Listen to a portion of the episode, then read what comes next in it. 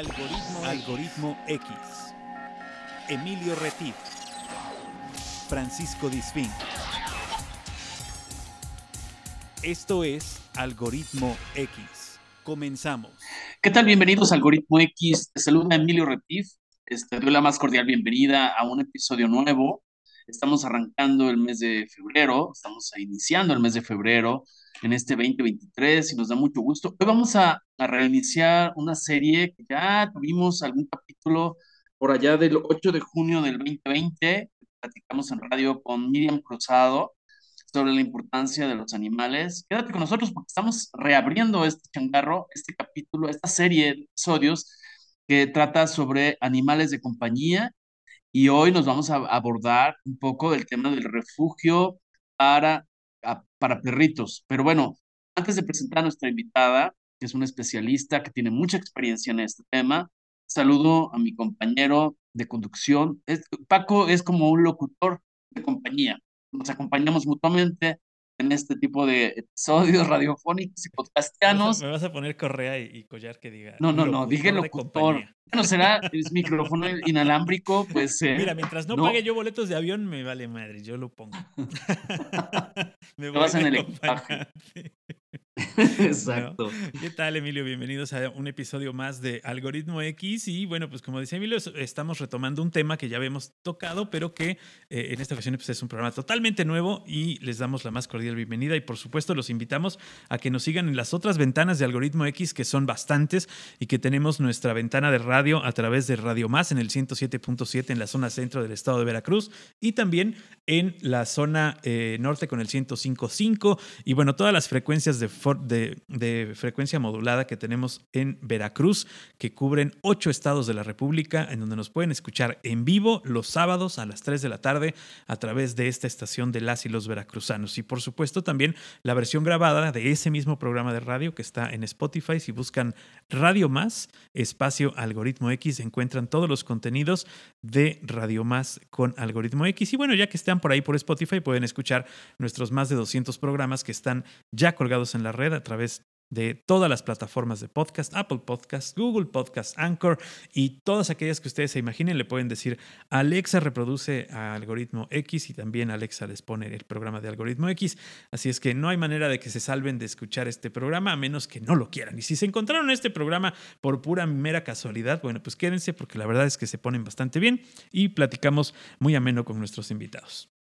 Exacto, les invitamos a que nos, aunque suene redundante, a que nos apoyen para seguir apoyando. Nosotros nos damos a la tarea de compartir y buscar historias que aporten valor a la sociedad de alguna forma, algunas veces divertido, algunas veces reflexivo, otras inspiracional, pero también ocupamos mucho eh, enfoque hacia apoyo de microempresarios, de microemprendedores, todo este tipo de cosas. Entonces, estamos haciendo ahí una labor. Nosotros no monetizamos, nosotros no estamos monetizando como algunos otros, los llamados influencers, entonces, Paco tiene abierta ahí una de PayPal si nos quieren apoyar para seguir apoyando. Hemos apoyado causas sociales, etcétera.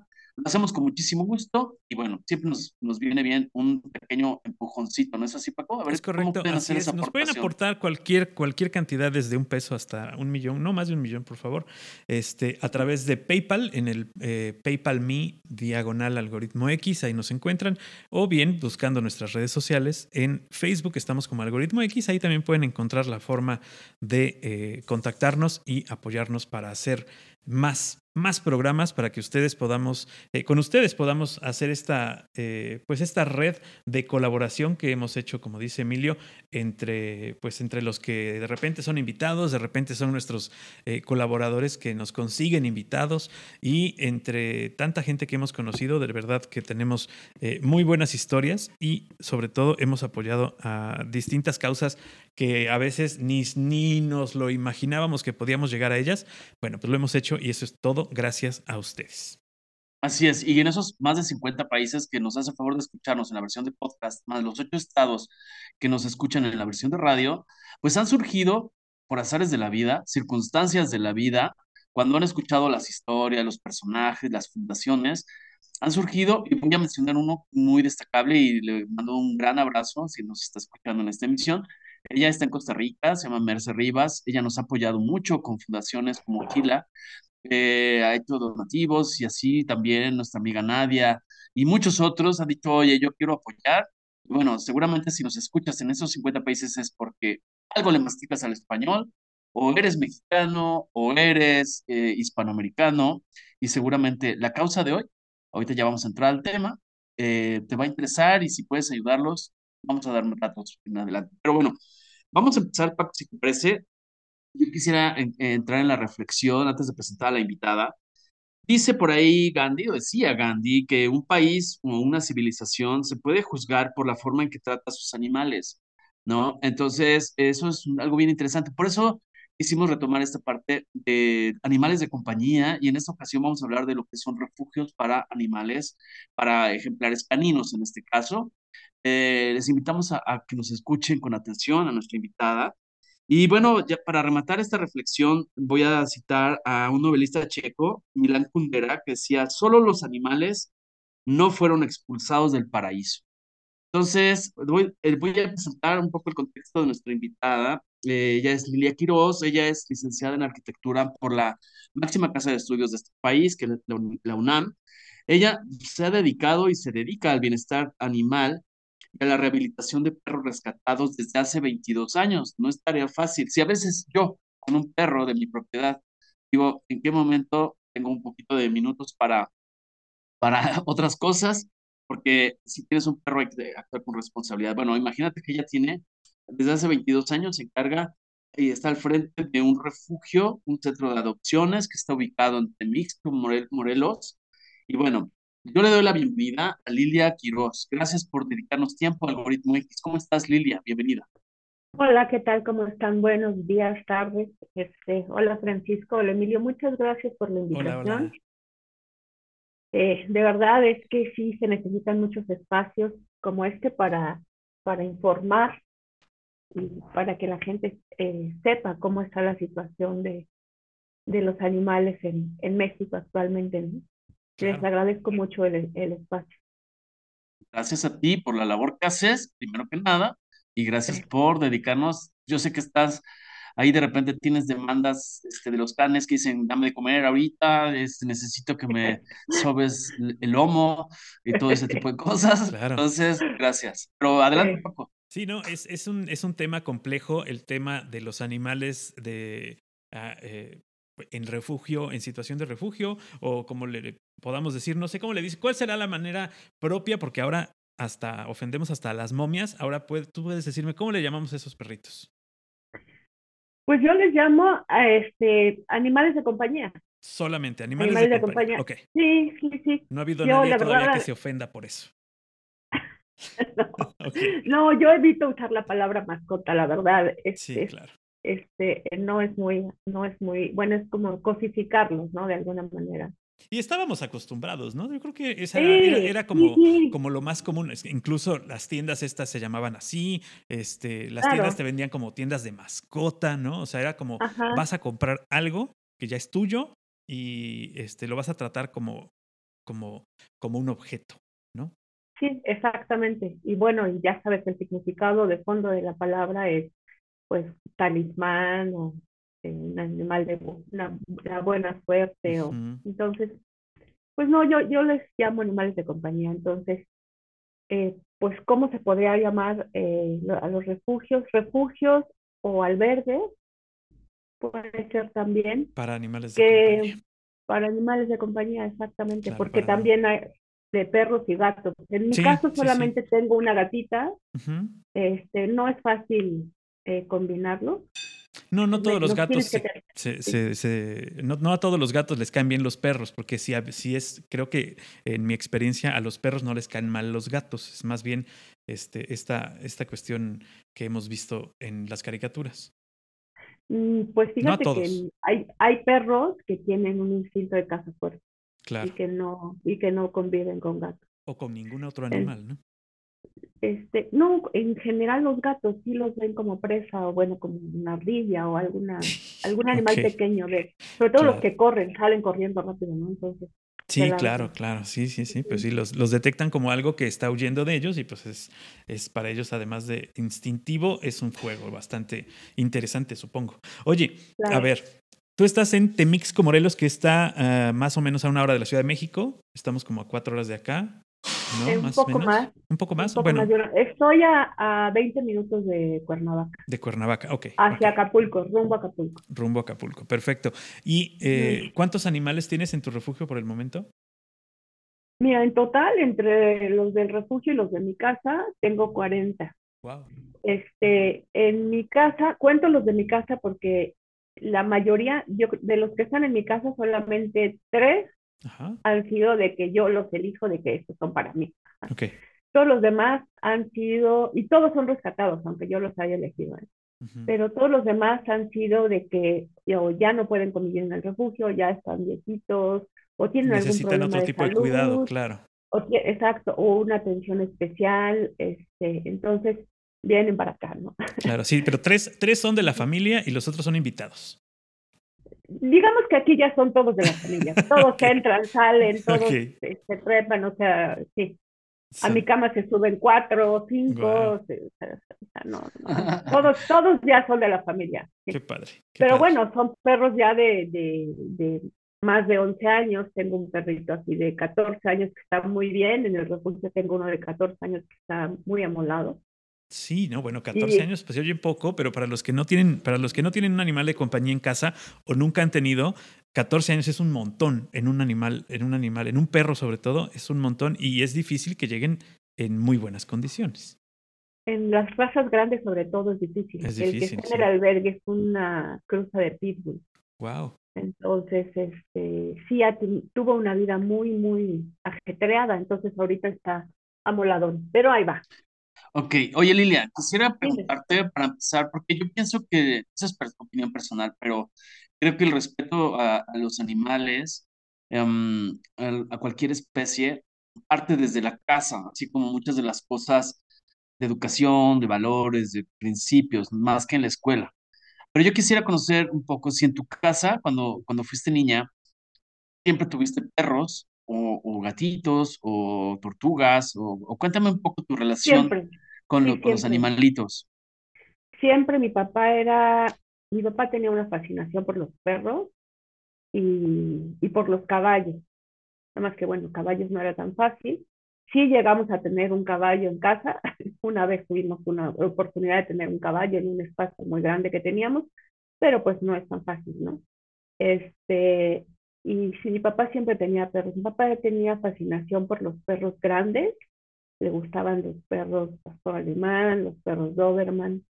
Y mi mamá tenía, a mi mamá le gustaban los perros chiquitos, los perros falderos y los gatos. Mi mamá tenía, amaba los gatos, mi mamá. Entonces siempre tuve de los dos. Crecí con los dos. Siempre hubo animales en tu vida, porque eh, bien eh, escuchamos al principio, eres eh, de profesión arquitecta. No, no veterinaria, como normalmente sucede con aquellos que, que, están a cargo de un refugio de animales de compañía, ya sea que sean veterinarios o, están afines eh, en su profesión con algo que tenga que ver con animales, pero en tu caso no. Sí, no, no tengo nada que ver. Bueno, lo que estudié no, no tiene nada que ver con animales, ¿no? Claro, pero entonces sí, desde, desde muy joven eh, siempre conviviste con animales y supongo, por, por esta, eh, esta cosa que nos cuentas, que en tu casa había un respeto hacia los animales. Sí, sí, mi papá era, los amaba y les hacíamos de comer y les, este, los cuidaba muchísimo, los cuidaba mucho. Yo era hija única y eran, yo creo que eran la extensión de sus hijos, eran sus perros, ¿no? Claro. Me imagino, Lilia, que cuando en esas épocas que antes podíamos salir a la calle libremente, cuando niños, ¿no? De que vete a la tiendita por un pancito o por una X, este, seguramente eras como la encantadora de, animalitos, ¿no? Me imagino sí que cuando ibas por las tortillas o cualquier, cualquier, este, como le llaman en, provincia, no sé, en, otros lados, pero en Jalapa le pueden decir cuando vas al mandado, ¿no? Cuando te mandan a comprar algo, seguramente te, llegaba a pasar que ibas saludando a todos los animalitos del camino y uno que otro te seguía este, hasta tu casa y de ahí empezó la historia o cómo? Sí, fíjate que yo viví, yo nací y crecí en Pachuca, en Pachuca Hidalgo. Y efectivamente, cuando había una tiendita muy cerca de la casa, lo describiste a la perfección. Este, me gustaba mucho eh, pues ir saludando a todos los perritos de ahí, ¿no? Y una vez, eh, cuando tenía yo como seis años, que todavía no salía yo sola a la tienda, pero tocaron a la puerta de mi casa y una señora le dijo a mi mamá, mire, se salió su perrito y le dio una cachorrita y mi mamá dijo, ah, muchas gracias. Una cachorrita mestiza, este, y bueno, esa cachorrita fue mi adoración. Eh, vivió conmigo hasta que me, hasta que terminé la preparatoria, me fui a la universidad y fue cuando murió. Pero fue, pues fue mi hermana. Sí, claro. Si fue tu compañera durante tantos años. Sí, de las tareas y en la bicicleta. Y como era una perra muy chiquita, era como una cruza de, de pequinés. Ajá. Así prógnata y peluda. Y, entonces la traía yo en la mochila, la traía en la bicicleta, la traía en todos lados. Era, fue mi compañera. Claro. Y estos, estos animales que, que empezaron a entrar en tu vida cuando cuando tú empezaste a estudiar o te fuiste de casa, hiciste tu, tu vida eh, separada de casa, ¿qué fue lo primero, ¿cuál fue la primera mascota o el primer animal de compañía que dijiste? Quiero tener, me quiero ir a vivir con un perrito o este o con un gatito o, o, todavía, lo, todavía lo conservas. Fíjate que, fíjate que ahí cuando me fui a estudiar, pues estaba yo, yo venía, yo estaba en Pachuca, me fui a la UNAM, entonces tenía yo que vivir, tenía yo que vivir en, en recámaras rentadas, Como estudiante, claro. Como es, claro, en casas de estudiantes, y, que no es fácil tener animales. No, no, claro que no. Entonces, este, hasta que tú, hasta que viví una vez con un, renté un, rentamos un departamento, eh, una amiga y yo, y, y un amigo me regaló una gatita yo por un tiempo les había tenido miedo a los gatos, aunque de niña tuve gatos, por un tiempo les tuve miedo porque una vez me, me atacó una gatita por una tontería, ¿verdad? Pero la verdad yo tuve la culpa, una niña muy imprudente. y normalmente eso pasa con, con, los animalitos. Por supuesto, entonces les, había, les tenía un poco de respeto a los gatos. Y una amiga, un amigo me regaló una gatita y también ahí fue mi adoración y esa vivimos con esa gatita eh, pues yo viví con ella como seis años más o menos, tuvo un problema de salud y, murió, murió muy joven. Y a partir de ahí también he tenido gatos, ¿no? Pero uno, voy uno, porque ahorita como me llené de perros, este no ha sido tan fácil, ¿no? Digo, tengo uno ahorita que lo cuido, la cuido muchísimo, ella tiene 16 años. Wow. ¿Cuánto, ¿cuánto llegan a vivir los gatos? Porque yo he conocido gatos que me dicen, no, este gato tiene como. Tiene siete vidas, Paco. Sí, bueno, si las sumas, ¿no? Pues mira, hay gatitos que llegan a vivir hasta 20 años. Sí. De hecho, fíjate que ahorita hay una publicación de un Guinness que acaba de ganar un perro de 30 años. Sí, un perro de 30 años, que sí, que además se ve mejor que mis perros de 15 cuando, se, cuando fallecieron. ¿Qué raza es ese perro? Pues como mestizón, eh, ¿no? no, bueno, es no muy bien, pero parece una, es una raza que no es común en México, eh, parece como, como perro de agua, un perro lanudo se ve, pero no, no son muy Sí, le dieron su reconocimiento hace poco no te miento, por sus 30 años. por sus 30, años. Oye, eso es un récord Guinness. Oye, bueno, yo les voy a dar ciertas cifras, porque habemos de todo un poco. Hay gente que le gusta la parte suave, la parte romántica, ¿no? El cerebro límbico y la parte emocional de las mascotas. Pero yo quisiera soltar mi baraja del dato duro para los que son más racionales y a ver si nos logramos tocar un poquito el corazón.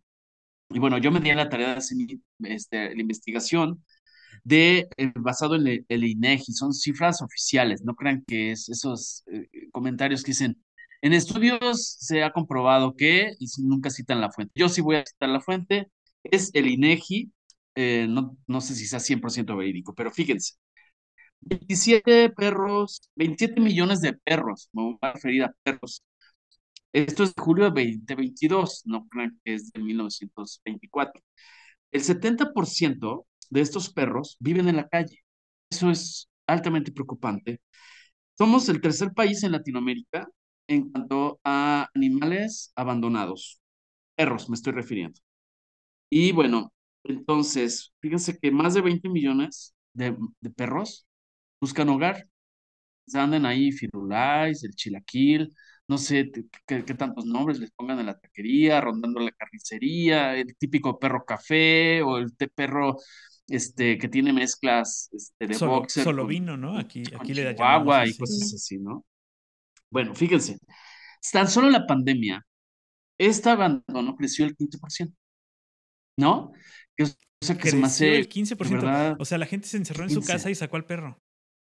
Pues sí, porque estaban deprimidos, porque se quedaron sin chamba, porque pensaron que era más chiquito. Todos estos argumentos, ¿no? Que un perro.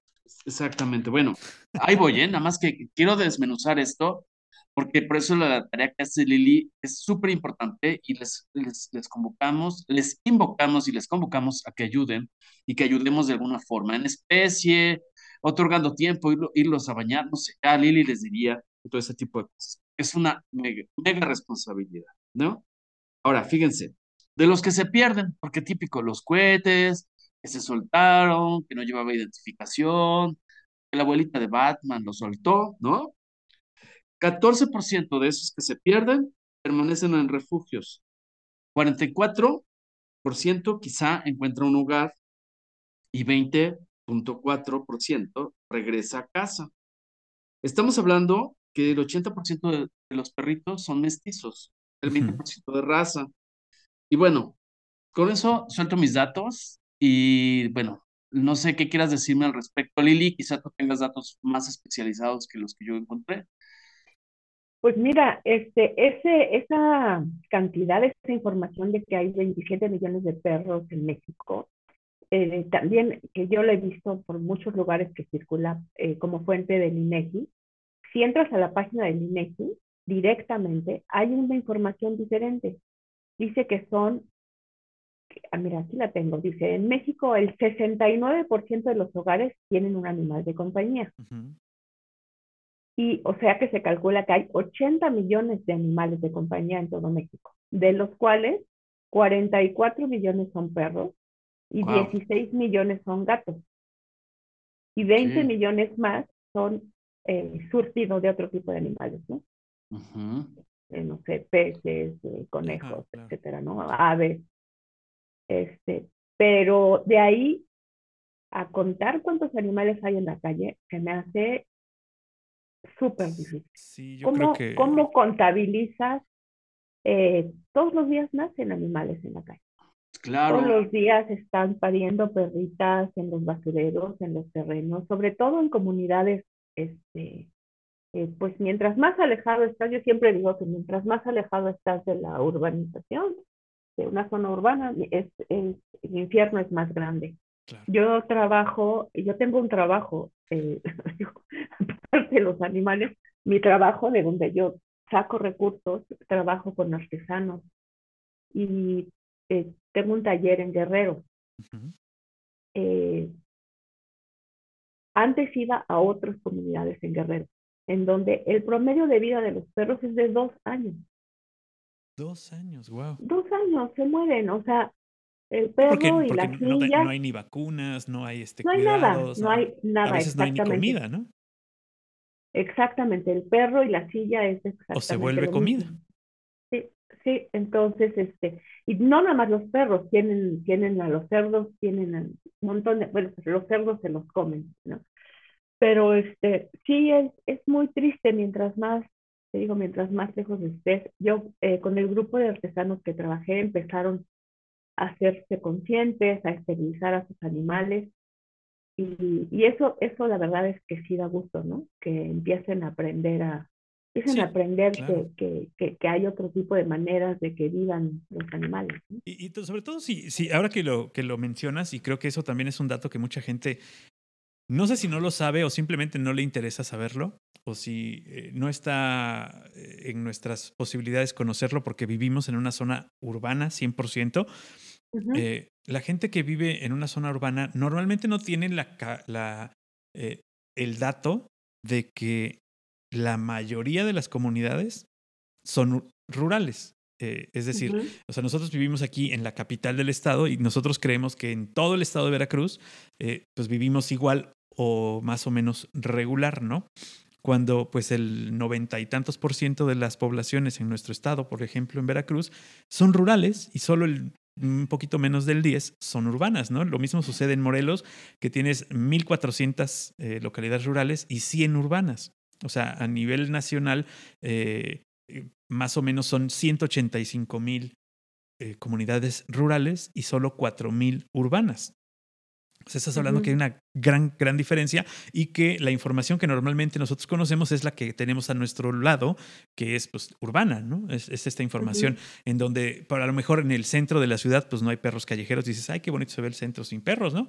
Pero tan solo, tan solo en tu propia ciudad, aléjate del centro de la ciudad y ve a las colonias más lejanas y empiezas a ver que hay un montón de perros o de gatos o de animales sueltos que pues si bien andan por ahí y comen y se mantienen, pues no son de nadie, ¿no? Están en situación de calle y son un problema tanto de salud como de este pues de organización y de un montón de cosas que se que se arrastran, ¿no?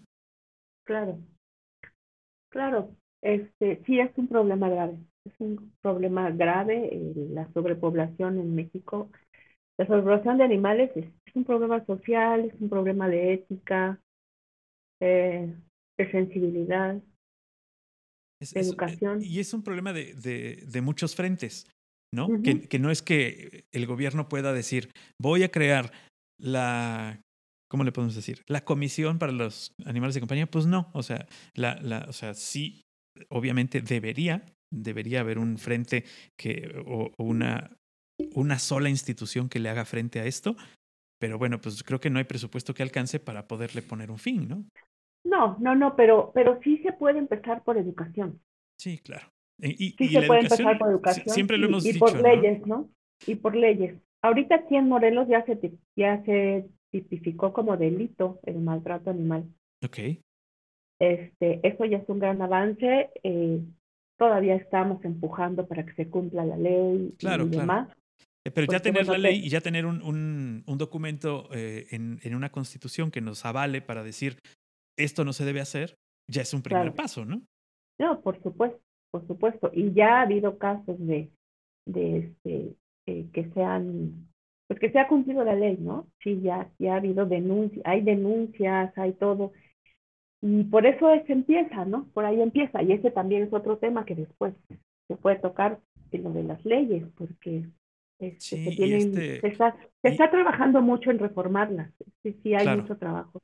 Y ojalá se logre. Y, ojalá que, logre. que verlas con, con, con, el total desinterés o el, el interés humanizado, eh, generalizado, y no para traer agua a tu molino del partido y lo que tú quieras, ¿no? O sea, creo que esa, es, la parte más importante, ¿no? Eh, que, aquí hay grupos que, estamos, que, que, están trabajando en eso arduamente, este, y, y la verdad es que bien, va bien la cosa.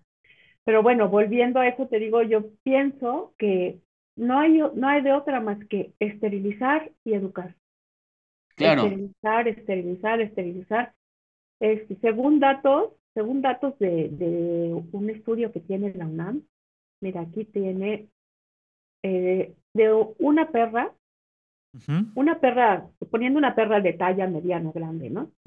Sí, como las que tiene dos, dos celos al año. Ajá. En dos celos tiene 16 perros poniéndole que tengan, que nazcan ocho de cada parto, ¿no?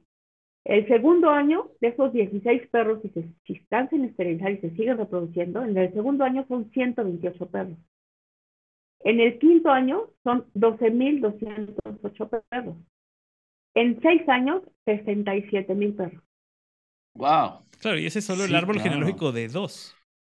Es de una perra. Digo, de, una, perra, exacto, de una perra. Ahora imagínate el macho, el macho, que cuántas, cuántas perras embaraza un macho, ¿no? Entonces, y además esa es la otra. Nosotros, yo también estoy, eh, participo en un grupo que se llama, bueno, los trato de apoyar y ellos me apoyan a mí también en campañas, que se llama Protectoras Independientes de Morelos, que el fin es hacer campañas gratuitas o a muy bajo costo, ¿no? Entonces, los los costos de las campañas pues se solventan con rifas, con apoyos, con donativos, con lo que sea. Pero el chiste es llegar a comunidades, a este tipo de comunidades de las que hablamos, de que está llena de perros en la calle, y este, y hacerlas gratuitas. Bueno, pues nos topamos con que la mayoría de lo que llevan a esterilizar son perras. no quieren esterilizar a los machos. Okay. Y son los que más problema causan. ¿Y este será una cuestión social, como de que al perro sienten que lo van a mutilar y es menos perro, como así? No sé, ¿se proyectará alguien ahí? Exactamente. no sé. Exactamente. ¿Eso es? Claro. ¿Crees que sea Claro, siempre es, siempre es el, el, el hombre de la familia el, que, no deja, el que no, claro. el que no permite que se esterilice al perro macho. Sí, seguro. Sí, digo, porque, porque, Es como una extensión de la masculinidad. De la, exacto, de la. exacto. Sí, o sea, yo ver a mi perro sin testículos, no, no puede ser, ¿no? Siento que me los quitaron a mí, ¿no? Exacto. Sí, digo, yo supongo, yo ¿no? Siempre digo, les digo, yo siempre les digo, es que a ti te duele. claro. Exacto, exacto.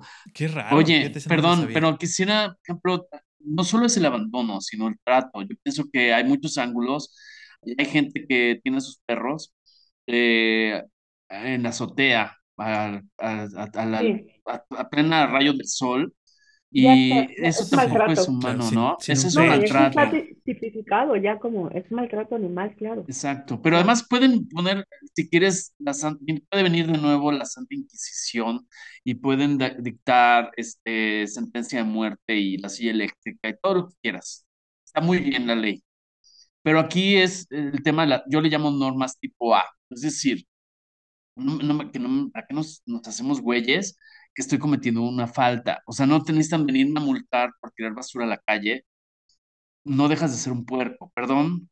Igual, este, si puedes maltratar a un niño o a, un- a una mujer, etcétera, no tienes, no importa la ley. O sea, eso es porque te educan en casa a respetar al- al- a, los niños y a las mujeres. Y lo mismo pasa con los animales. Pienso Claro. que es un reflejo de la sociedad Y de la enfermedad social. Entonces, creo, lo que yo quisiera preguntarte es, por ejemplo, ¿cómo llegan, si quieres, no, quizás ser representativo, cómo llegan esos refu- a tu refugio, estos animalitos, estos 40 ejemplares o estos, no sé, recuerdo cuántos están en el refugio, pero, este, ¿cómo llegan? O sea, tú los rescatas, la gente, el vecino se queja y tú vas y lo rescatas. Platícanos un poco cómo está conformada la población de tu refugio. Mira, en el tiempo que empecé, yo llegué aquí a Morelos, yo vivía felizmente en la Ciudad de México, como tú dices, un poco ciega, sin ver lo que estaba pasando fuera con los animales. Yo vivía con mi perra y mi gata. Y de repente mi perra empezó a tener muchos problemas de vías urinarias. Y yo vivía en un departamento en la colonia Juárez. Y pues mi perra me tenía que, me esperaba para que yo la sacara a orinar, ¿no? Bueno, te voy a poner el contexto rápido. Este, entonces yo no tenía que buscar un lugar donde eh, hubiera un jardín. Yo trabaj, empecé a tener un trabajo en línea en ese tiempo, hace 20, 22 años, 23 años. Empecé a tener un trabajo en línea que me permitía vivir en donde se me diera la gana. Entonces me vine a Morelos porque aquí podía pagar una casa con jardín para mi perra y ahí empezó la locura. O sea, la primera semana que llegué encontré un cachorro en el bote de la basura de mi puerta. Guau. Enfermo, con sarna y demás. Se me murió, yo no sabía qué hacer. Busqué un veterinario, ta, ta, ta, el perrito estaba muy, muy mal y se murió. Y ahí empezó, ahí empezó la locura, empezó, empezó, yo salía, después tuve otra perra, a los pocos meses me regalaron una perra, una cruza de labrador, y yo salía a caminar con mis dos perras y veía siempre a un perro atado a una reja con una cadena y un candado, así, amarrado sin, sin poderse mover. Wow. Obviamente el perro estaba furioso, entonces nos ladraba horrible y me daba mucho miedo, eran una cruza de chau chau, que son eh, bravos. Son bravos, claro. Ajá, y de repente lo dejé de ver y como al, al poco tiempo empiezo, encuentro un perro por la calle, una basura de perro para hacer cuentas, es como si me- Ujú. una cosa, el animal no tenía un solo pelo, su piel totalmente negra, cojeaba, este, muriéndose el animal. Entonces me avisan, me dice un vecino que estaban, que habían llamado a la perrera para llevárselo. Digo, ¿pero por qué? No, porque va a contagiar. Entonces, porque tiene sarna y va a contagiar. Le hablé a un amigo que es veterinario y me dijo, no, no, no, esa no se contagia, si puedes ayúdalo. Como pude, lo metí a mi casa y ese fue el primer perro que rescaté. Lo llevé al veterinario, el veterinario me dijo, no, es muy, va a ser muy difícil, el perro está muy amolado. dije, no, a ver, yo, yo me la echo. Y el perro vivió conmigo hasta los 16 años, se puso hermoso, divino. Y eso fue como el, como el estandarte de aquí de mi fraccionamiento, de, de donde vivo, de la zona donde vivo, para que, ah, ahí Ahí curan perros. claro. exactamente, pues porque todo mundo lo conocía. Ella es la señora de los perros, vayan ahí. Todo mundo conocía al perro y todo mundo empezó a ver su cambio poco a poco, como le fue saliendo pelo. Entonces empezaron a, a llegar perros con sarna. Me dejaban perros en la puerta. O sea, se hizo como un santuario de la sarna. Exacto, era así. Llegaban todos los de sarna, aparecían en mi puerta. Me los venían a botar. Y este, y también en ese tiempo que llegué a vivir aquí había un contenedor de basura en la esquina y en la madrugada, te lo juro, oía yo llantos de perros y salía yo con una lámpara de mano. ya, había, ya, había un, ya había un cachorro en la basura, ¿no? En el contenedor. Y así fui, así fueron saliendo. Pues digo, en estos 22 años he, he contado más de 100 perros de los que he podido ayudar. Algunos se quedan, otros se encuentran casa. Eh, unos no lo han librado, que han sido muy pocos, ¿eh? creo que en estos 22 años se me han muerto, o sea, de, que no los he podido sacar adelante, cuatro o cinco, nada más. Este, algunos han muerto ya en el albergue, pero así empezó.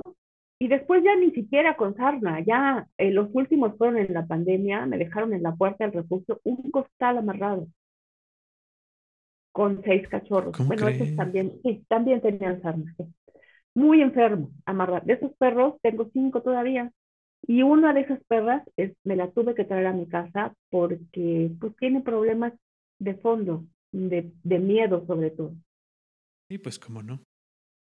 Sí. Son, son animales que quedan, eh, pareciera que no, o sea, eh, quedan con este eh, temor profundo siempre a cualquier ruido fuerte, a cualquier este, sobresalto. ¿no? Yo tengo una, una, rescatada que también obviamente tenía sarna y estaba amarrada en una caja atrás de una tienda de conveniencia aquí en una colonia eh, de la ciudad y ahora la tenemos aquí, que es un animalote y que este, se recuperó bastante bien la perrita. Y, y sí, bueno, le tiene miedo hasta a su propia sombra, ¿no? La pobrecita. Pero son, son animales súper súper cariñosos, animales que se convierten en hijos y que son, este, bueno, eh, una maravilla. Pero, pero sí, esta, eh, esta situación que nos comentas, fíjate que aquí, aquí la persona que nos hizo llegar esta perrita, porque es una persona que se dedica al cuidado de, de animales de compañía y está en la ciudad de Rinconada, si no me equivoco, cerca de aquí de Jalapa, también nos cuenta eh, que a ella le van a dejar así la caja con los perritos afuera. ¿No? Este, y que, y que le ha tocado que son así como los cachorros de la misma, que le dejaron la, la, camada pasada, ahora le dejan la camada que sigue, ¿no? O sea, y ella intenta decirles, oiga, pero pues ya esterilice a la perrita, ¿no? No, no, no, no, eso no.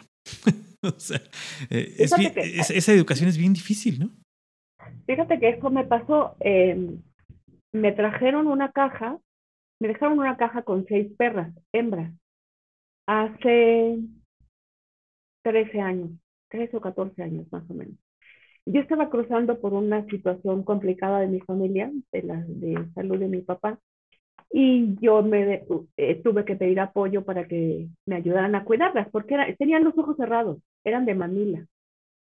Sí, sí, o sea, recién, recién. Pues, o sea, recién nacidas, tenían yo creo que dos semanas. Bueno, esas perras salieron adelante, se adoptaron, una la devolvieron, eh, y se quedó aquí en mi casa, se quedó aquí en la casa y esa fue mi adoración, se me murió hace seis meses.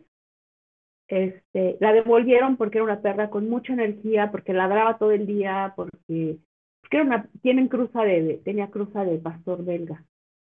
Entonces son perros muy energéticos. bueno, pues es, al, cuando, cuando empecé con el albergue, que ahorita te, les cuento cómo empecé con el albergue, que es otro, otra otra casa, aquí mismo, este, igual fueron a dejar una caja de cerveza con seis perras.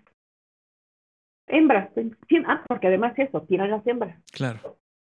Entonces, cuando yo las vi, eran idénticas a las que tenía yo, Ya que había tenido, a- resguardadas. a- a- sí, idénticas. Es más, le tomé foto a una y le mandé a una amiga y le dije, a ver, ¿quién es? Y me dijo, Ale. Dije, no, no es Ale. Es, no es es. su hermana, seguramente. Entonces empecé a, empecé a correr la voz entre los vecinos. Oigan, ando buscando un es? cachorrito Claro. macho. No, no, no. Ah, ando buscando un es cachorrito tip, macho. Ese es un buen tip. ¿Saben quién tenga un cachorrito macho? Es que me están pidiendo y no tengo macho. Bueno, pues fui a dar Con el con, dueño. el, con la persona. Ajá. Y efectivamente se había quedado con dos machos. Guau. Entonces, ahí sí agarré a la perra y me la llevé a esterilizar. Bravísima la perra, ¿eh? Nos mordió y todo. Me valió. Que no puede ser, o sea, imagínate en, to- en tantos años cuántas cajas tiró de perra. Claro. Es increíble. Sí, el señor me dejó de hablar y me Ah, dio no, mucho pues- miedo. Me dio mucho miedo, ¿verdad? No, la verdad, o sea, Vergüenza le debería de dar ese exacto. señor. Oye, a ver, yo quisiera preguntarte, Lili, porque eh, yo sé que tú rentas una casa, ahorita nos vas platicando un poco todo esto, pero yo sé que tú rentas una casa para alojar el albergue. O sea, Exacto. eso implica un esfuerzo, más el tiempo, los cuidados. etc. Entiendo que a veces es difícil que la gente o tenga la disposición o tenga las posibilidades, porque tal vez tenga la disposición, pero no las posibilidades para adoptar. Pero hay muchas otras maneras, porque yo me imagino, digo, basta, está de más mi pregunta, pero ninguna de las cajas de cerveza que llegó con perritos o el costal amarrado venía con un sobre o con una tarjeta de un monedero electrónico para que Sí, te cargaras, ¿no? Digo, porque una cosa es que tú tengas el, el amor por los animales y digo, ok, mira, yo no le sé, aquí te lo dejo, pero te dejo unos tortibonos para que compres algo para los perritos, ¿no? Pero entonces, ¿a qué voy? ¿De qué manera? Porque igual, como decía, igual yo no tengo dinero, pero te puedo ayudar a bañar a los perros o cuidarlos. ¿De qué manera no tengo espacio para tener un perro? O ya tengo cinco en casa y no puedo adoptar. O sea, hay muchas maneras. Te puedo llevar un costal de croquetas. Cuéntanos un poco de toda esta problemática que quizá no nos ponemos a desmenuzar porque luego no hablamos del tema y damos por sentado. Por eso quise platicar, quisimos platicar contigo. Cuéntanos un poquito, son muchos datos a la vez, pero vamos aterrizando estas ideas para que no se queden ahí en el, en el imaginario. Vamos a ponerle número a la casa. Adelante. Ok, pues mira, esta casa, cuando yo alquilé esa casa, eh, inicialmente era para traerme a mi papá de Pachuca. Mi papá estaba delicado y ya estaba mayor. Y entonces era una casa ideal de una sola planta, a seis cuadras de mi casa, etcétera.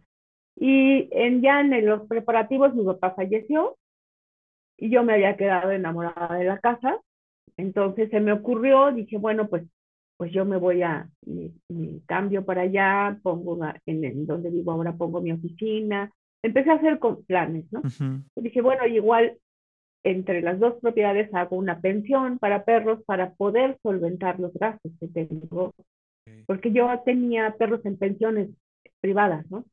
Que pagaba tres mil pesos por cada perro en ese tiempo y eran precio especial, tres mil pesos al mes por cada perro, tenía yo cuatro perros en pensiones debía en las veterinarias, ya sabrás.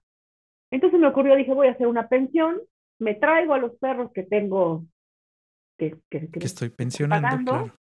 con eso pago renta, pago, etcétera, este, y puedo ayudarles a otras personas que como yo pagan pensión de perros rescatados y les hago una pensión a bajo costo. Y ese era un plan bien bonito. Este, funcionó muy poco tiempo. Afortunadamente de esos cuatro que tenía en pensión, eh, tres se adoptaron Ok. y uno es el que está ahorita, el que les platicaba yo en la cruza de Pitbull, este, que ya está viejito, él se quedó.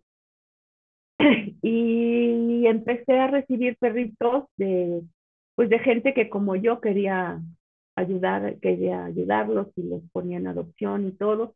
Y tuve unas experiencias muy buenas, hasta la fecha tengo dos perritos en pensión, pensión, entre comillas, porque tengo de muy bajo costo, pero es una muy buena ayuda. y, este, y los demás, mira, pésimas experiencias. Tuve quien se fue sin pagar, tuve quien, tuve una experiencia muy triste de una chica que murió y se me quedaron sus perros, este, de todo, ¿no? Tuve, entonces decidí ya no hacerlo y en eso es que es bien curioso con los animales, y yo creo que con todo pasa. Te pones en un canal, en el canal de, de, que estoy ayudando ahorita a perros, y vas por, iba por la calle, ahorita ha parado, ¿eh? creo que cuando iba por la calle y de pronto el coche, el coche de enfrente salía volando un perro por el vidrio. Wow. O sea, y yo pensaba que era un costal, que cuando vi que aventaron, ¿qué es eso? Me freno y veo que se mueve. Mm. Me bajo y era un perro amarrado de las cuatro patas. Qué horror. Así tirado por la ventana y no puedo olvidar la cara de las personas muertas de risa. Ah, qué te puedes imaginar, te puede, exacto, todo lo que salió de mi boca. No, bueno, vaya. Este, Ni Polo Polo lo hubiera dicho mejor. Exactamente. Y, el, y lo más triste es que en la puerta de una escuela estaban saliendo los niños. No, bueno. Vieron los niños, los niños con cara de horror me ayudaron a agarrar al perro porque el perrito estaba histérico, no se dejaba, pues con las pues, cuatro patas amarradas. Y así empezaron a llegar. Entonces, pues, ¿cuál pensó? Ya no llegó la caja que les cuento, la de la, la de que llegaron en caja de cerveza, que les pusimos las chelas. Este, llegaron, y así fueron llegando de todos, ¿no? Y pues en dos años me llené ya pues no hubo pensión. Sí, sí, sí, si estamos hablando de que eh, el, eh, el ritmo de crecimiento y de ampliación de una camada, pues puede ser como lo platicamos hace un rato, pues ahora imagínate, si tú te pones, como, como dices, en ese canal de eh, alinearte con la ayuda a los animales de compañía, te los vas a topar en todos lados. O sea, los empiezas a, los, les empiezas a dar visibilidad. A lo mejor tú pasabas por la misma calle, pero no los veías. Y ahora que estás ya en ese canal, pues los ves y te los quieres llevar y te los llevas, ¿no? Sí, yo muy pocos me he llevado. Eh, te digo, casi siempre han sido abandonados en la puerta o en la esquina o cobardemente en la esquina, ¿no? Que por, eso, es, este, que por eso es lo bueno de darles visibilidad, de darles su lugar, de darles este espacio en donde, eh, o sea, que hablemos de ellos, que, que, que, no sea un, que no sea un tema tabú, que no sea un tema eh, incómodo, sino que hablemos de ellos como un verdadero problema que estamos teniendo. Sí, y de, que, y de lo que, que realmente merecen ser vistos, como dices, y ser apreciados y ser, eh, creo que todos merecen una segunda oportunidad. Todos merecen. hay, un, hay, un, hay un mito enorme, enorme que se quisiera mencionar en las adopciones. La gente busca adoptar cachorros. O sea, a mí me llegan a mi página solicitudes de que estoy buscando un cachorrito para que se adapte. Siempre son esas palabras, quiero que se acostumbre. Y es un mito enorme. De verdad, los perros adultos son una maravilla. Sí, la verdad. Son, sí. son perros que ya sabes el tamaño que van a tener. Ya sabes el carácter que tienen. Ya sabes eh, qué les gusta, qué no les gusta. Sabes si le, si le va a gustar que lo toques. Hay perros que no les gusta que los toques. Eh, tenemos, y, tenemos la, la, mala costumbre, ¿no? Los humanos de llegar, ¡ay, qué bonito! Eso hasta que te muerde el primer perro lo dejas de hacer. La verdad. pero, pero ¿sabes qué? Te muerde el primer perro y después dices, no, yo no quiero perros. Sí, claro, si no lo sabes, si no lo sabes, este, eh, tomar como, ahora sí como dicen, con filosofía, porque pues hay que entender que el perro se sintió, claro, el perro se sintió agredido. O sea, tú vienes con tu carota de menso, claro, a tocarlo, pues es como si quieres tocar a alguien, es lo mismo. Claro, como, si le tocaras la cabeza a alguien, claro, Paco, exacto, haz de cuenta que llegas, que llegas con Emilio y le agarras la panza, pues no, o sea, es lo mismo, o sea, es lo mismo, ¿no? Exactamente. Le tallas la espalda, ay, qué bonito Emilio, pues te va a madrear, claro, ¿no? O sea, obviamente, a lo mejor Emilio no, pero otra persona sí, ¿no? O sea. Oh, y eh además, y además con voz de tonto, ¿no? Claro, exacto, exacto. Ay, qué bonito, exacto, ¿no? Qué feo estás, peludo, ¿no? O sea, pues imagínate, pues claro que es culpa de uno. A mí me decía mi hermano que eh, cuando sacábamos a pasear a mis perros, que teníamos en ese entonces dos Pug y un Boston Terrier, eh, dice, si alguien te pregunta en la calle si el perro muerde, tú dile que sí. Tu perro nunca ha mordido, pero nunca falta la primera vez. Si tu perro muerde, sí.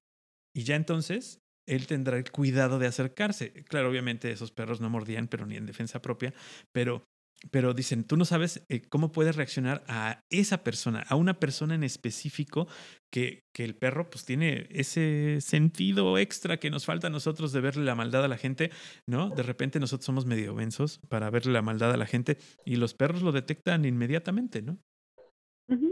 En algunos países hay unas, eh, ya hay unas, eh, no sé si es campaña, llamarle campaña o algo, de prevención que les ponen un listón amarillo a los perros en la correa.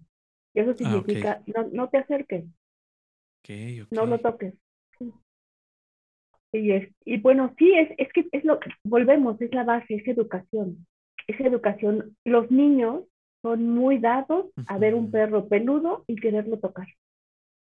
Sí, pues sí, es, es la curiosidad. Entonces, desde ahí hay que empezar con los niños. Mira, este, eh, los perros no se tocan, no, no, no puedes llegar a tocar un perro así o no puedes jalarle la cola. O, es, es, educación. Yo siento que la base de eh, empieza en casa y tienes que enseñarle a los niños y a los eh, no tan niños que los perritos pues tienen tienen que tener su espacio y hay que respetar el espacio que tienen porque son territoriales igual que nosotros. Y, tienen, tienen sus gustos igual que nosotros. Yo he dado clases, una vez de una clase muy linda en un kinder y llevé a dos perros, dos perros que se dejaban tocar y hacer lo que quieran. Entonces era, era la práctica de, enseñar al niño cómo acercarse, cómo, cómo llegar, cuándo no tocar al perro, si el perro se volteaba, si el perro se lamía los labios, si el perro, o sea, sí, y entre ellos después se hacían preguntas como en un examen entre los mismos niños. Fue muy bonita.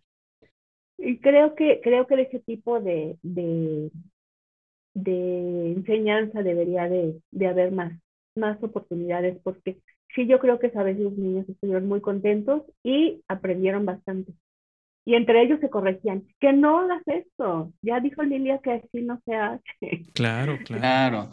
Oye Lilia, a ver, para tratar de reforzar esa idea de por qué sí adoptar un animalito adulto, ya nos dijiste, porque ya sé el tamaño que tienen, ¿no? Este, porque va a ser más fácil que se adapte, porque ya tiene un temperamento, vas a saber qué es, ¿no? ¿Qué, otra ventaja tiene el tema de, adoptar un perro adulto?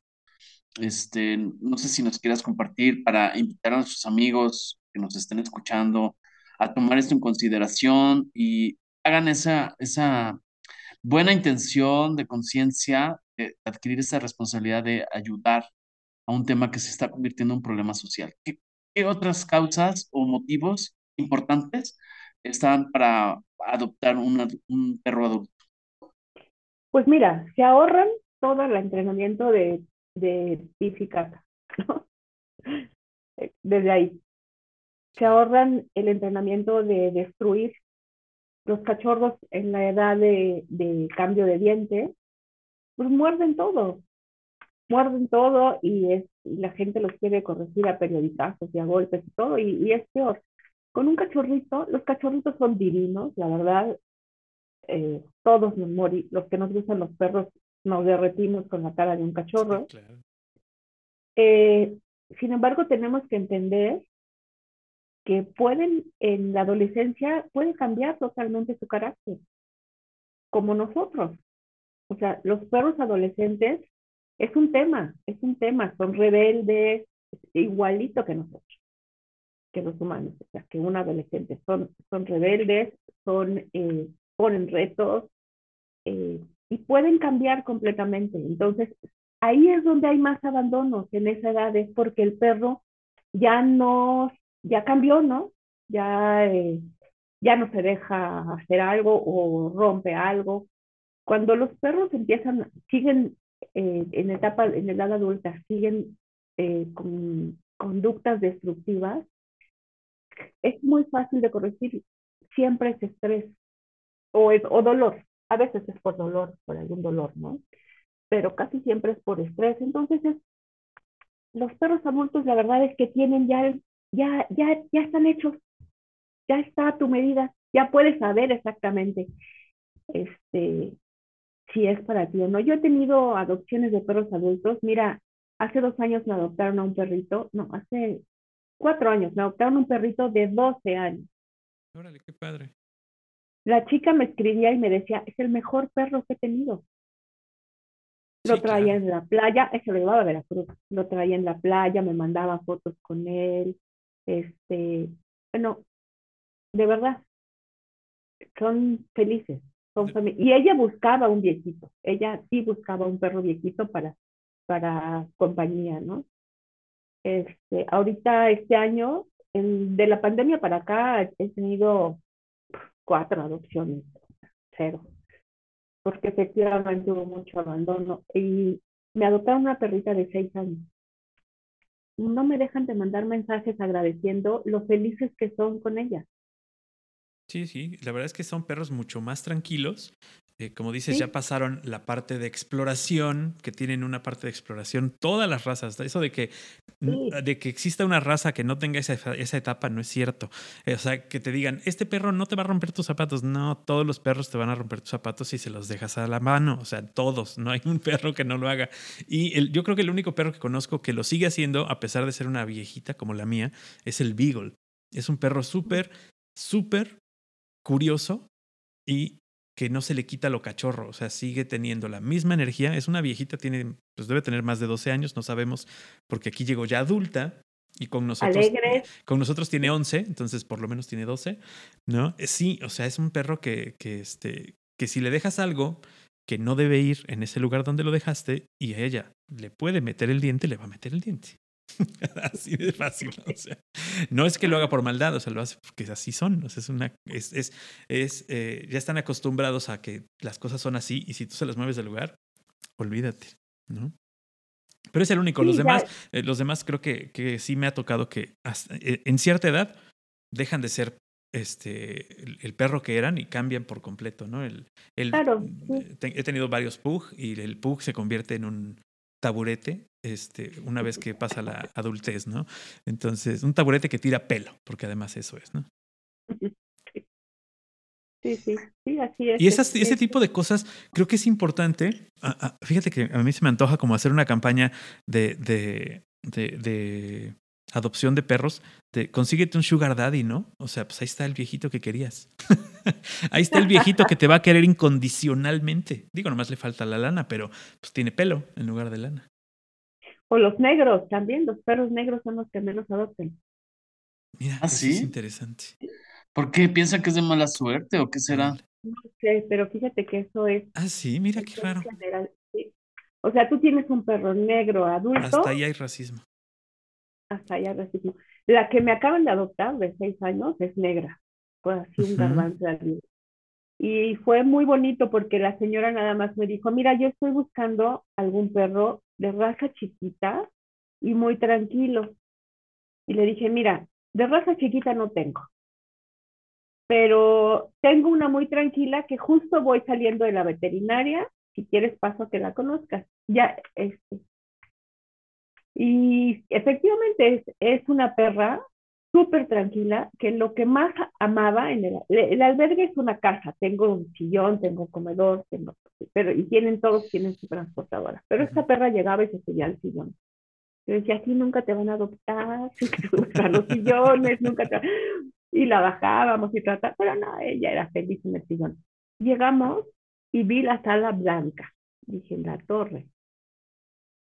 Y la perra llegó, saludó a todo el mundo como si había reunión familiar para conocer a la perra, saludó a todo el mundo como si los conociera y pasa, siéntate, me siento y la perra se sube al se sube junto a ti a la Y lo primero que dije, Dios. Luego, luego a sacar el cobre, canija. Sí, y la señora, ¿sabes cuál fue la respuesta de la señora? No hay problema. Órale, qué bien, digo, qué padre. dije, Aquí eres, mija, de aquí eres. no hay problema, nosotros así, lo, así nos gusta. Mm. Dije, bueno. es que son garbanzos de libra. Sí, sí, sí, definitivamente no. Ojalá y todas las familias fueran así, ¿no? Sí, yo creo que aplica que tiene que contarse el, roto y el descosido, por decirlo de una forma. O sea, tiene que ver esa disposición, porque tiene que fluir armónicamente, ¿no? Y, querían una perra chiquita, y esa era una perrota, una perrota, o sea, y están felices, digo, son los que me escriben diciendo que les regalé felicidad, que es lo mejor que han tenido en, dos, en el último año, y bueno, no, me escriben cosas muy lindas. Entonces, sí hay que quitarse ese miedo de, de, de adoptar a perros adultos y que se den la, gente que quiera un compañero, que se den la oportunidad de visitar un albergue, de conocerlos. Es importantísimo hacer clic. Hay perros que se te acercan como si te conocieran de toda la vida. Es maravilloso. claro.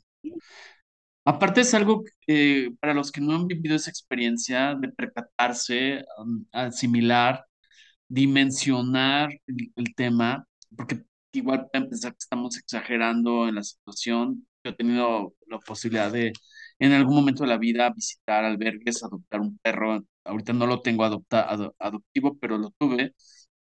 Y es un, un tema súper profundo.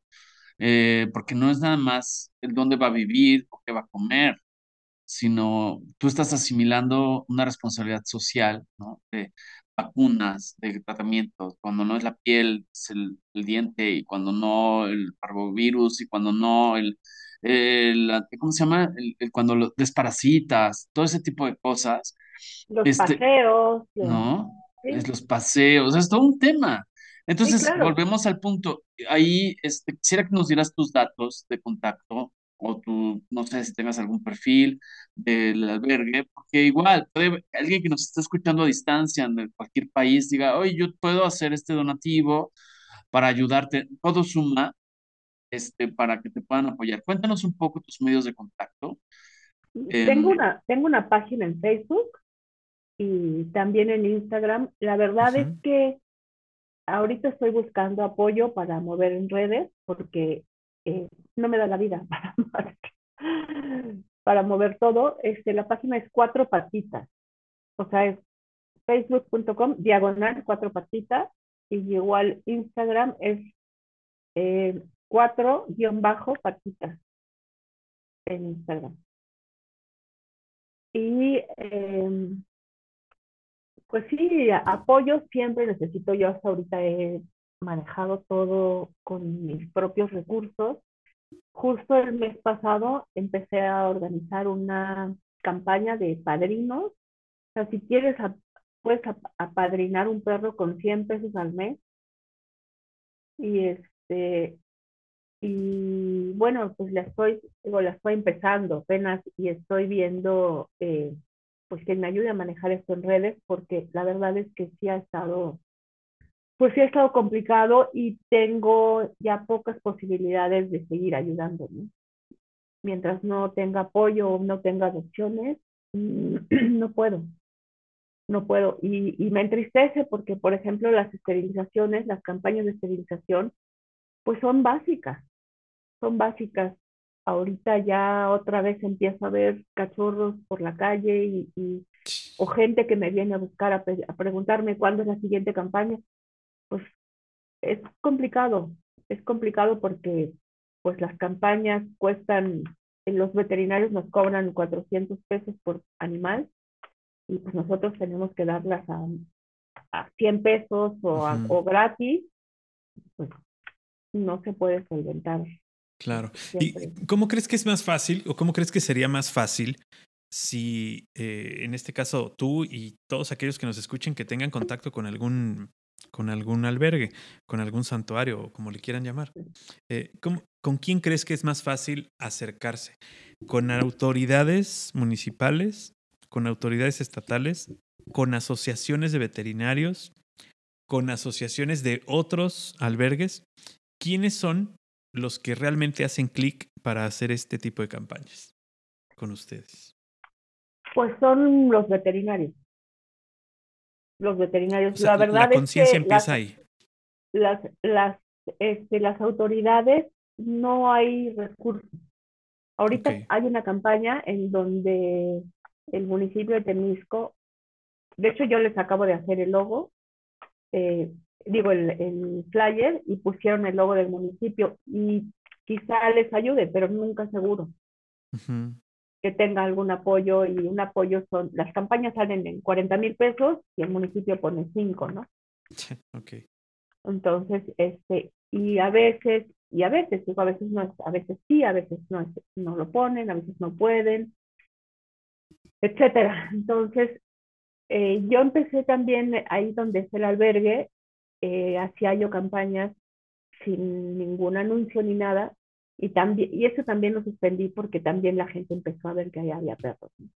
Ok. Empecé a, a, esterilizar perros ahí de manera, este, o sea, me traía, me, llevaba una amiga, me llevaba un veterinario, me apoyaba muchísimo y, este, y pues yo conseguía 15 perros. Pero, pero no, ya tampoco, eso también lo suspendí porque pues era como poner un letrero de que aquí, aquí hay perros, vénmelos a dejar.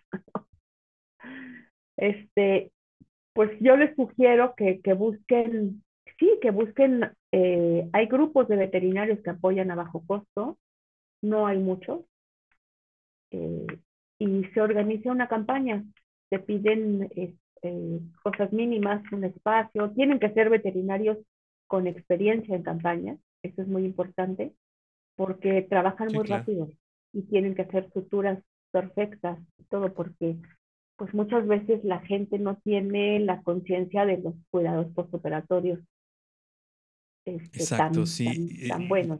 Llega gente que, que, que, tiene toda la buena intención de llevar al perrito a que le hagan la esterilización porque hay una campaña y porque pues en ese momento le sale, como dices tú, muy barata o gratis, pero hasta ahí. O sea, no van a hacer una limpieza ni a quitar puntos ni absolutamente nada. O sea, tiene que ser... Los llevan en carretilla. Sí, exacto. Los llevan en la carretilla. Entonces ahí se les da una hoja de cuidados, se les pone a las perras, se les pone una paja para evitar este, cualquier cosa, ¿no? Y sí se buscan veterinarios que tengan esa experiencia. Claro. Y además, bueno, yo quisiera preguntarte, hablando de veterinarios, que me imagino que como en todas las profesiones, este, en algunas ocasiones hay gente consciente que un perrito atropellado, lastimado, herido en la calle y quizá dice, bueno, yo no lo sé atender, yo no puedo hacerlo y busca y vea, va a un veterinario. Hay algunos de buen corazón y dicen, yo te ayudo, ¿no? Entendiendo que no es tu perro y que por lo tanto tú no puedes asumir el gasto completo. Pero también hay otros como que quieren aplicar la tarifa llena como si fuera tu, tu, perro, ¿no? O tu, tu animal de compañía. ¿Qué tanto te enfrentas a esto, a la conciencia también, que también forman parte del ecosistema, los veterinarios? Entiendo que son una profesión, que les, les implicó años de estudio, todo lo que me quieran decir. Pero es una corresponsabilidad, o sea, es igual el ciudadano, porque si no, entonces, ¿qué pasa? Si el veterinario se vuelve un kamikaze del tabulador, entonces los ciudadanos que intentan ayudar y decir, oye, identifica un perrito, entonces lejos de pasar de largo, pues lo llevo. Es todo un ecosistema de conciencias. No sé, ¿qué opinas tú? O sea, ¿crees que sí estamos preparados en todos sentidos en este tenor? Yo creo que sí hay veterinarios que apoyan, sí los hay. No hay veterinarios que te hagan las cosas gratis, obvio, y yo personalmente jamás pido nada gratis. Yo pago todas mis deudas. Este, y sí sabemos, generalmente cuando rescatas perros, sí sabemos a qué veterinarios acercarnos, ¿no? Este, si sabemos en dónde de plano no vamos a poder pagar la cuenta y mejor no llegamos con ese, con ese caso ahí. Este, pero sí, sí ha habido, sí hay veterinarios que, que, que hacen conciencia y hacen descuento, ¿no? Hacen un descuento con, con casos así extremos. Sí, creo que y siempre anda, y siempre una emergencia, ¿no? Exacto, y siempre anda. Un perrito este atropellado y dices, híjole, pues no puedes cerrar los ojos. Sí, Sí, sí, me ha pasado. Sí, he recogido atropellados también. Y, creo que, que, es bien importante esta generación de conocimiento primero, ¿no? Eh, para los chicos, los más chicos en, en, las escuelas, de acercarlos al mundo de los animales de compañía, de acercarlos a que conozcan y sepan que esto es eh, pues una responsabilidad más allá de un objeto que puedas tener y se ve bonito en tu casa, ¿no? Eh, eh, el, hecho de que hagas conciencia también con eh, ya los que están en edades un poquito más arriba, de que hay que tener un respeto hacia ese tipo de animales de compañía. Y creo que ya en la parte más adulta y, la cuestión profesional, pues también que hacer conciencia de que cuando podemos ayudar, lo hagamos. Cuando podemos ayudar, demos un, este pequeño plus, ¿no? Y eh, no tengamos la intención de abandono, ni tampoco se trata de ser la Madre Teresa de Calcuta y recoger a todos los perros, porque entonces, pues, este, eh, nunca vamos a acabar, ¿no? Eh, siempre va a haber aquel que siempre va a haber aquel que los suelte, y siempre va a haber aquel que lo quiera este, cuidar, ¿no? Siempre va a haber esas dos, esos dos grandes extremos. Sí. sí. gracias que tocaste ese punto. Te, te digo rápido mi opinión. Yo leo muchísimo en redes y en, este, ay, es que yo quisiera tener un terreno para tener un albergue. Es que un albergue no es un, es un terreno, no es un albergue. Es una, un albergue es una responsabilidad mayúscula, no es hacinamiento. claro. No es meter 100 perros. Es perro que metes, tienes la responsabilidad de separarlo de tener en cuarentena, de atención veterinaria, esterilizar, vacunar, alimentar y alimentar lo mejor que puedas, no darle sobras ni buscar, o sea, tienes que tener recursos. ¿Tienes el recurso? Hazlo. Si no lo tienes, ayuda de otra manera. Claro, ayuda a uno que ya esteriliza, esteriliza. Sí, exacto. Hay perritos en la calle y te da, los quieres proteger, llévalo a esterilizar. Busca una campaña. Busca un veterinario que te apoye.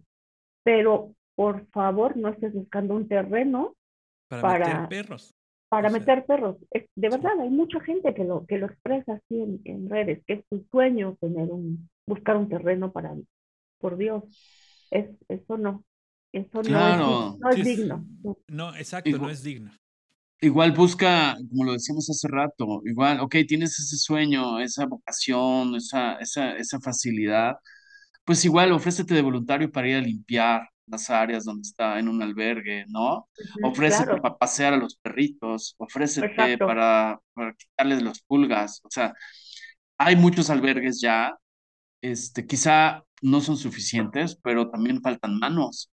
O sea, mantener limpio un patio, mantener limpio un, lugar donde están habitando, lavarle los platitos, o sea, todo eso son tareas, ¿no? Claro, Entonces, ahí es donde hay que echarle un montón, chavos. Claro. y, Y, empieza, digo, creo que lo más fácil y lo más eh, adecuado es empezar en casa, ¿no? Em, empezar en casa me refiero, eh, ok, si tú tienes mascotas o tienes, perdón, tienes animales de compañía, los considerabas mascotas, pues empieza por tenerlos bien.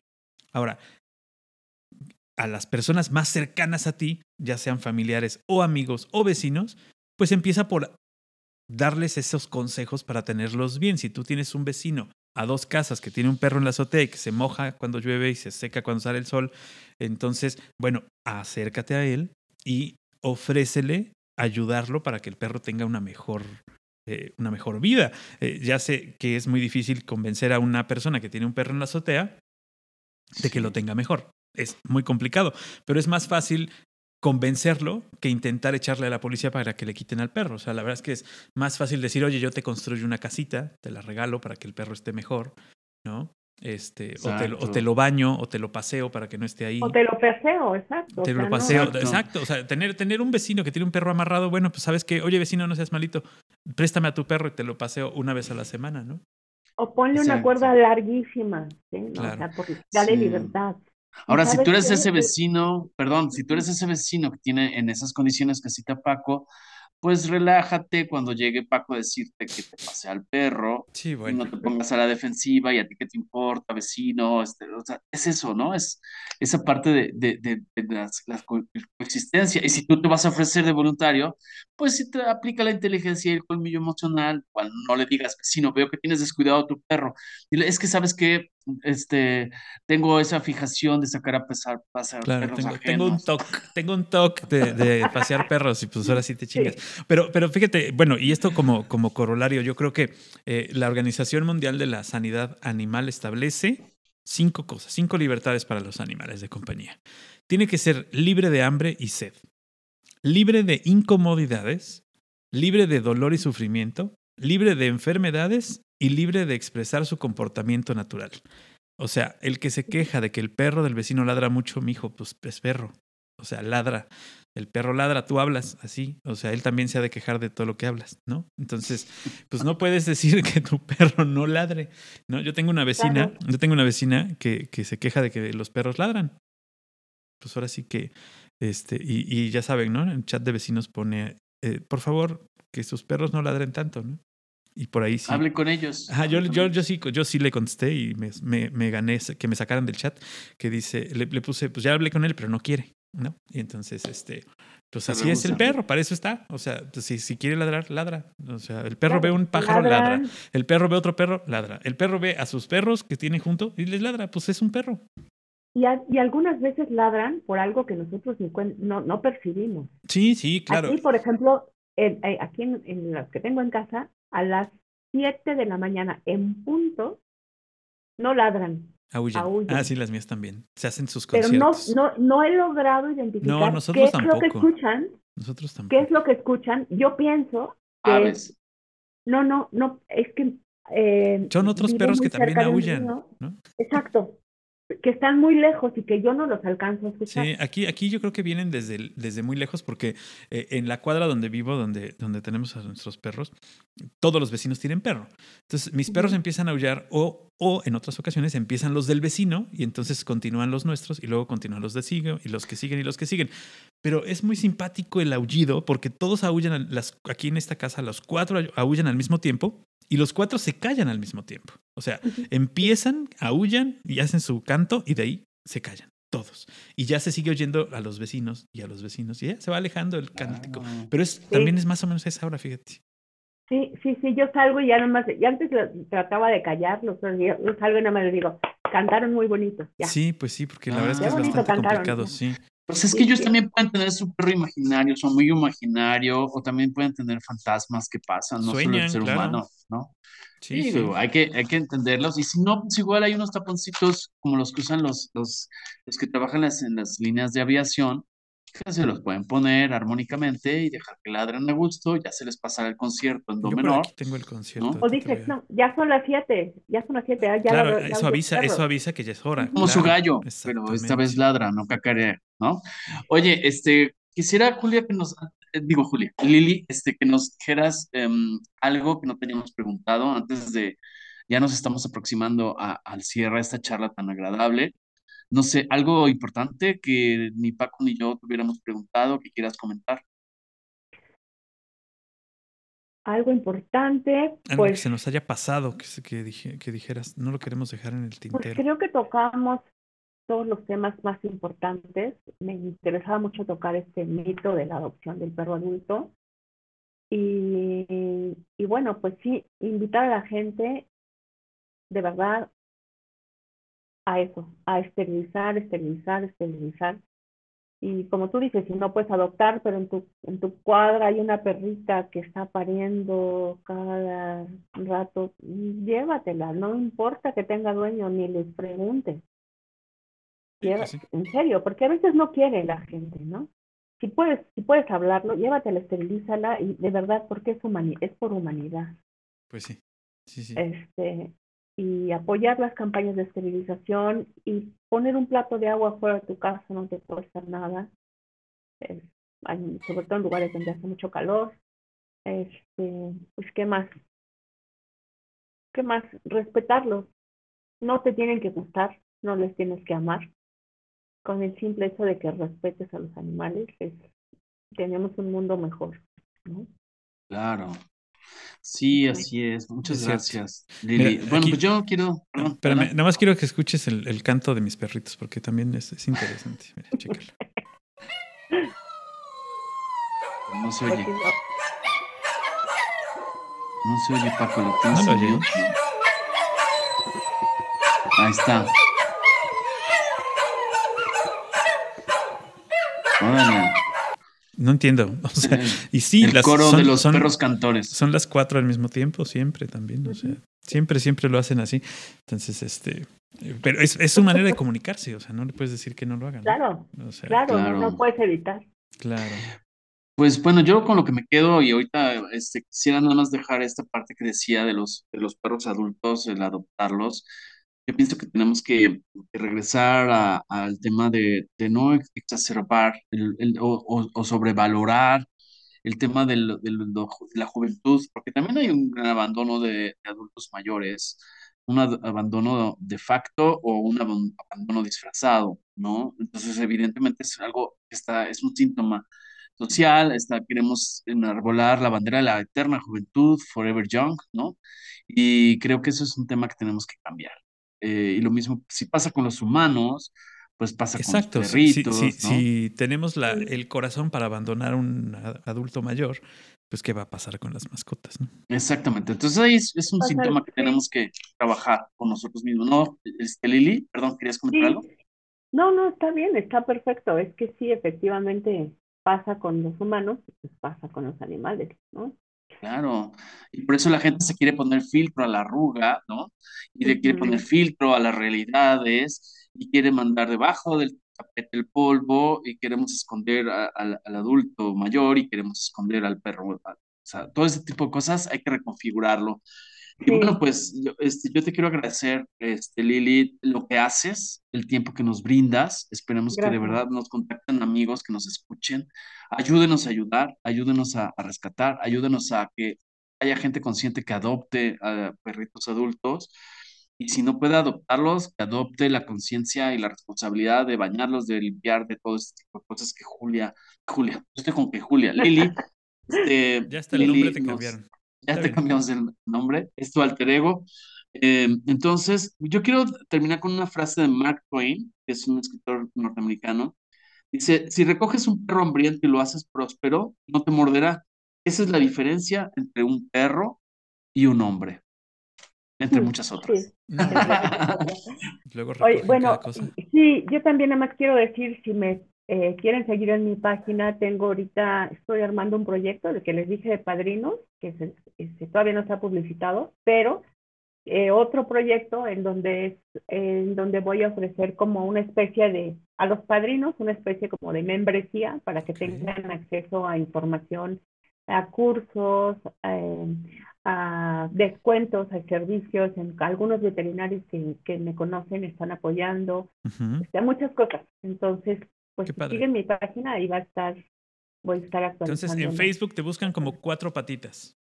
Ajá, con un, hay, yo fui la primer cuatro patitas y hay mil ahorita. Es un logotipo cuadrado con cuatro huellitas y un número cuatro.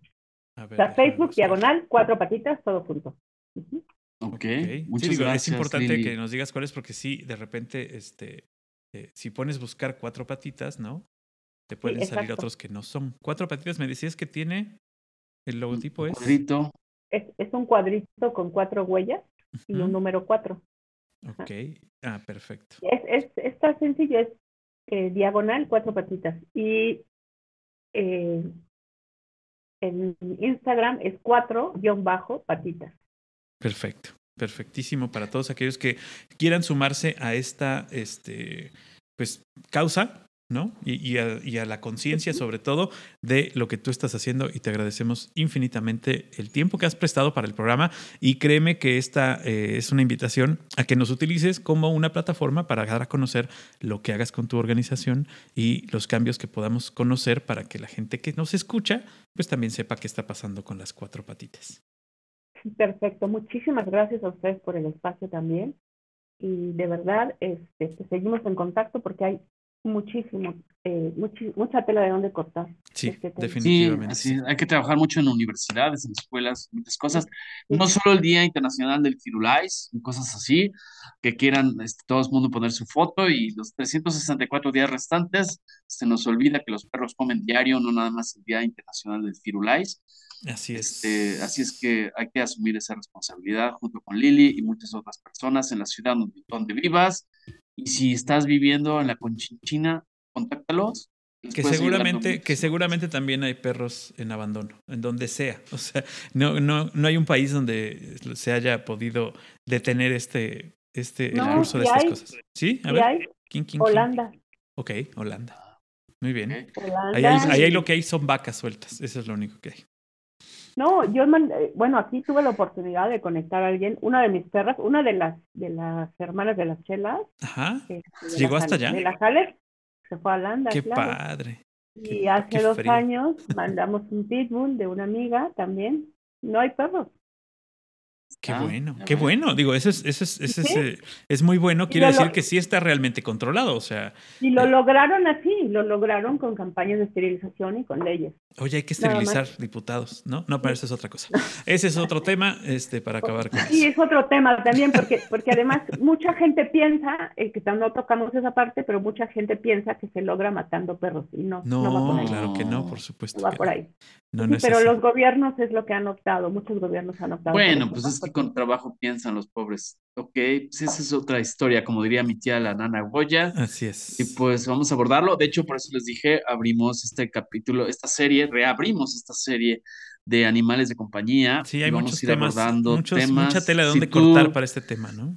Si tú nos escuchas y conoces a alguien que está haciendo algo, algún ángulo, ya sea desde la ley, desde los gatitos, desde los canarios, las tortugas, los hámsters y demás, es importante porque hay muchas cosas que reflexionar sobre el trato que, que nos damos a nosotros como humanidad eh, a través de los animales. Así es. Exacto, que nos sentimos superiores. Exacto. Ándale. Estamos muy empezar, por ahí, empezar por ahí, por, por bajarle un poquito en nivel, ¿no? Unas Exactamente. rayitas al nivel de, de superioridad en el que el humano cree, cree, cree estar, nada más. Exacto. Hasta que no hayas, como dice una, decía un escritor francés, que me encanta esta frase también, hasta que no hayas amado a un animal, una parte de tu alma permanece dormida. Ahí se los dejo de tarea y me retiro lentamente. Nos escuchamos el siguiente programa. ¿No es Así así, es. Paco? Gracias, Lilia. Te, te agradecemos Gracias. muchísimo tu tiempo. Y bueno, pues a todos aquellos que nos escuchan, como siempre, con la recomendación del cierre de este programa, que es escuchar, comentar y compartir. Hasta la próxima. Algoritmo, Algoritmo X. Emilio Retif. Francisco Disfín. Esto fue Algoritmo X.